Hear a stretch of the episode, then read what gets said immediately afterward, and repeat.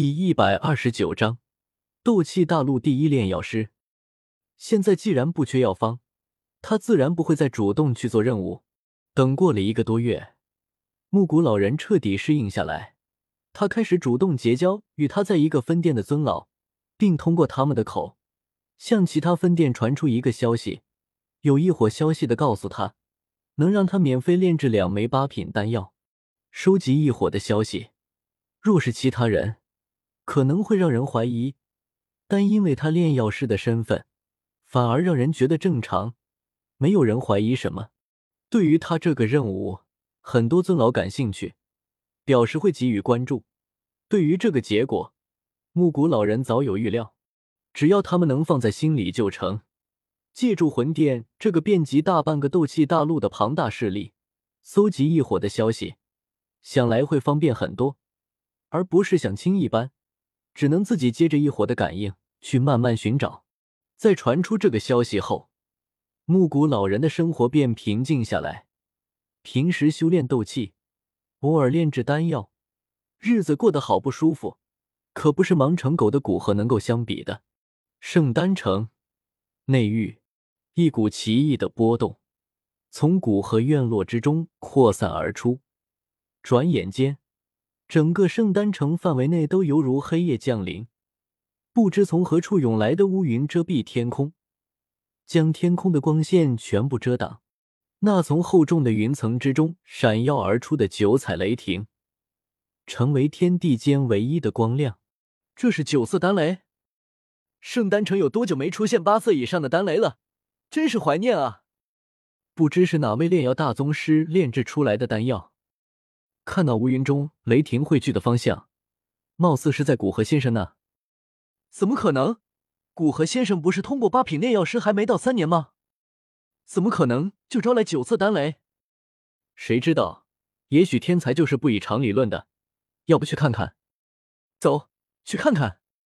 九色丹雷的出现，圣丹城无数人都是哗然。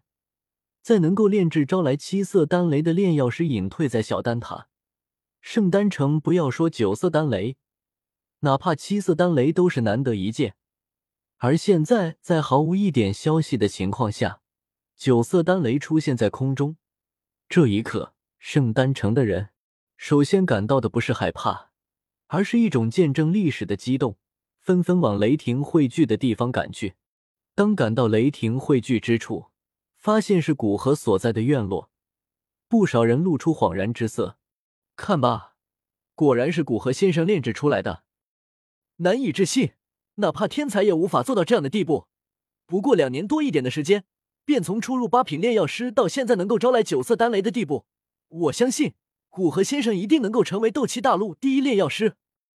屁话，能够炼制九色丹雷，古河先生已经可以算是斗气大陆第一炼药师，好吗？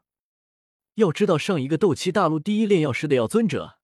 他炼制的最高等级的丹药，也不过是九色丹雷的丹药。对对，古河先生的确已经可以算是斗气大陆第一炼药师。作为圣丹城的人，他们接触的炼药知识更多，甚至很多人本身就是炼药师，所以哪怕他们很多人都没接触八品炼药师，也能大致猜到从初入八品到炼制出招来九色丹雷的地步，到底有多困难。而古河不过两年多一点的时间，便做到如此地步，天才都难以概括，简直是妖孽。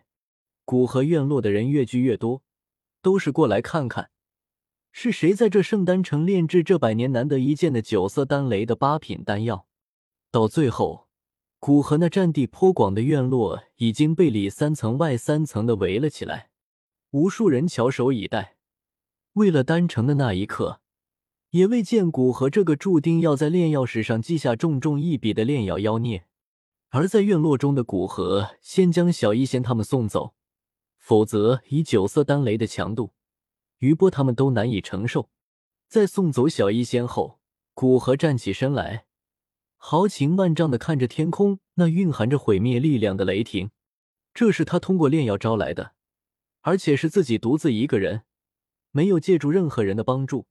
炼制丹药招来的九色丹雷，是自己已经真正成为八品巅峰炼药师的表现。天空中的九色丹雷在经过一段时间的酝酿后，那乌云裂开一个空洞，从里面落下一道水桶粗的九色雷霆，往古河当头劈去。九彩雷霆落下，蕴含与其中的毁灭性的气息肆无忌惮的释放而出，让围在古河院落、修为没到家的人瑟瑟发抖。在这股气息下，竟然连站都站不稳。古河先生。快逃！那股力量挡不住的。也不知是谁，声音凄然的提醒道：“在那股力量下，很多人都失去了信心，觉得古河难以抵挡那毁灭性的力量。古河没有受他们的影响，手掌缓缓紧握，这片天地的能量犹如受到某种牵引一般，铺天盖地的往古河手掌汇聚而去。斗圣强者。”掌握一片天地的能量，而半圣虽然还不是完全的斗圣，但显然已经有了这一方面的特质。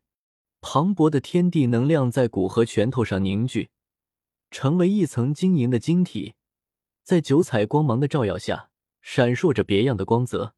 随即，在无数震惊的目光下，一拳狠狠的轰在那道九彩的雷霆之上，轰！天地间骤然一亮，刺激的很多人眼角流出泪水。急着，山崩般的巨响从半空之中传来，让那无数强忍着要看清楚的人再也坚持不住，晕倒在地。围绕在古河院落周围的人，便犹如麦田里的禾苗一般，成片栽倒。正在半空之中抵抗着碰撞余波的古河，眉头一皱，衣袖一挥。一道柔和的劲风挥出，将那些栽倒的人拖到远处。半空之中的能量风暴在经过几分钟之后，方才缓缓消散，现出笼罩在那风暴之下的景象。看着那半空之中数百丈庞大的恐怖空洞，那围在古河院落还未晕倒的人倒吸了一口凉气。现在还能站着的，都至少是斗宗级别的实力，而到了他们这个层次。当然清楚，仅仅一次碰撞，便将数百丈空间彻底化为一片虚无。这得多么强大的能量！在这一刻，这些人终于不再为古河感到担心，而是为这片空间感到担忧。在古河先生与九色丹雷的蹂躏下，这片空间还会存在吗？这是此刻所有人的疑惑。